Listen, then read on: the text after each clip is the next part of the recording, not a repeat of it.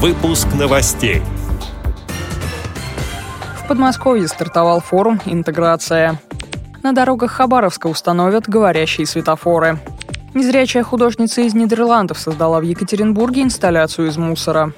Афиша Дейли опубликовала материал «Лизык, зайка и собачий сникерс. Как живут собаки-поводыри». Далее об этом подробнее. В студии Дарья Ефремова. Здравствуйте. Здравствуйте подмосковном санатории «Сосны» ВОЗ стартовал международный образовательный реабилитационный форум «Интеграция». С приветственным словом выступили президент ВОЗ, член комиссии по делам инвалидов при президенте России Александр Неумывакин, директор Института по информационным технологиям в образовании ЮНЕСКо Тао Джань, президент организации «Альпана» Гуру Альпана Наяк, а также вице-президент ВОЗ Лидия Абрамова. В течение четырех дней участники форума будут работать по самым актуальным направлениям в сфере реабилитации незрячих слепых и слабовидящих людей, массовая физическая культура, информационные технологии и технические средства реабилитации, молодежь, радиовоз и социокультурная реабилитация. Все подробности о том, что происходит в санатории «Сосны», радиовоз рассказывает ежедневно в программе «Дневник Международного образовательного реабилитационного форума интеграции-2018» в 16.05 по московскому времени. Закрытие форума пройдет 10 августа.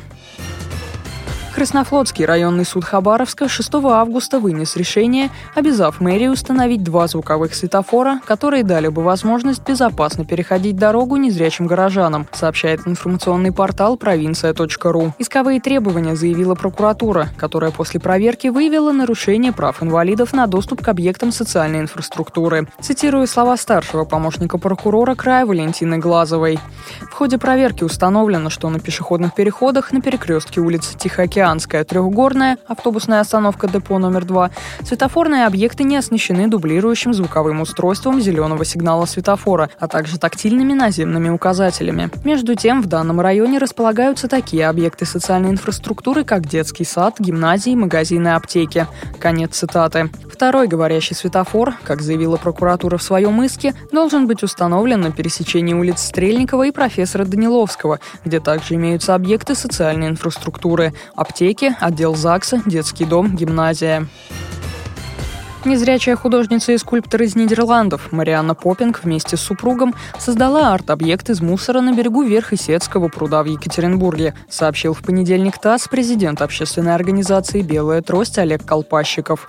Цитирую его слова. «Марианна специализируется на таком современном искусстве, на скульптуре. Вместе с мужем они инициировали создание инсталляции, а делали они ее совместно с участниками молодежного экологического волонтерского инклюзивного лагеря. По словам Колпащикова, для создания инсталляции художница использовала подручные средства – три деревянных столба, цветные мешки и компакт-диски. Главным был не столько результат, сколько взаимодействие разных социальных групп, в том числе людей с ограниченными возможностями и наркозависимых, добавил он. Молодежный экологический волонтерский инклюзивный лагерь проходил в Екатеринбурге с 1 по 6 августа в четвертый раз. В нем приняли участие около 200 человек из России и других стран. В этом году он впервые приобрел статус международного.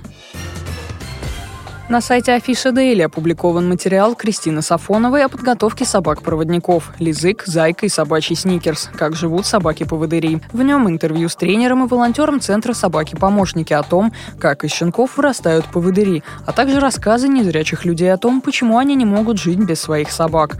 Цитирую слова одного из героев материала Бориса Вишнякова.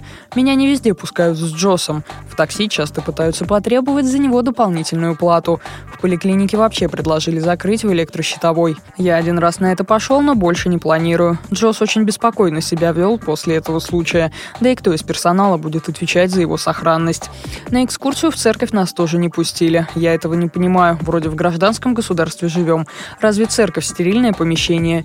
Еще в военную часть с ним нельзя, но здесь у меня вопросов нет. Все подробности на сайте daily.afisha.ru. Эти и другие новости вы можете найти на сайте Радио ВОЗ. Мы будем рады рассказать о событиях в вашем регионе. Пишите нам по адресу новости собака ру. Всего доброго и до встречи.